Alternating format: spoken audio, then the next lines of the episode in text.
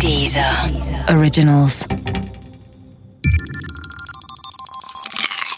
Wissensnacks. Jahrestage. Niels Bohr. Niels Bohr ist einer der ganz großen Namen in der Atom- und Quantenphysik. Bohr muss ein guter Zuhörer und ein noch anregenderer Gesprächspartner gewesen sein. Als solcher war er gesucht und geschätzt, auch auf den berühmten frühen Solvay-Konferenzen. Bohr und Einstein lieferten sich dort regelrechte Argumentationsduelle um die Deutung der Quantenphysik.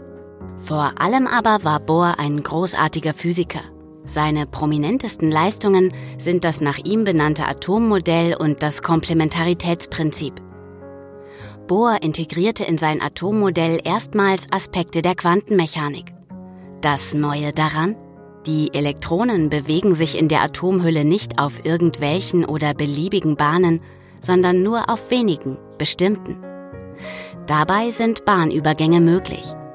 Wenn Elektronen nun tatsächlich von einer Bahn zur anderen übergehen, dann erfolgt dieser Übergang nicht stetig, sondern sprunghaft durch einen sogenannten Quantensprung.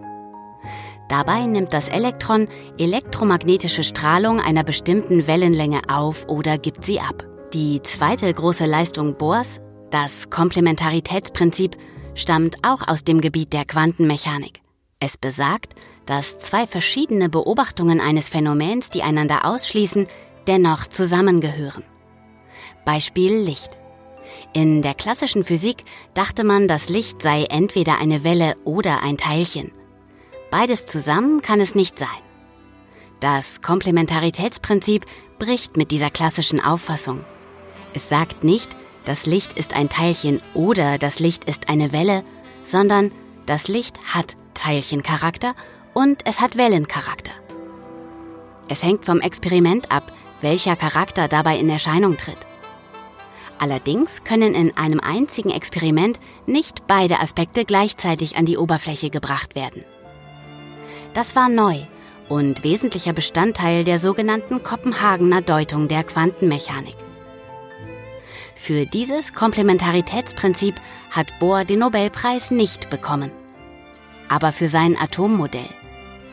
Heute ist Niels Bohrs Jahrestag, denn sein Geburtstag ist der 7. Oktober 1885.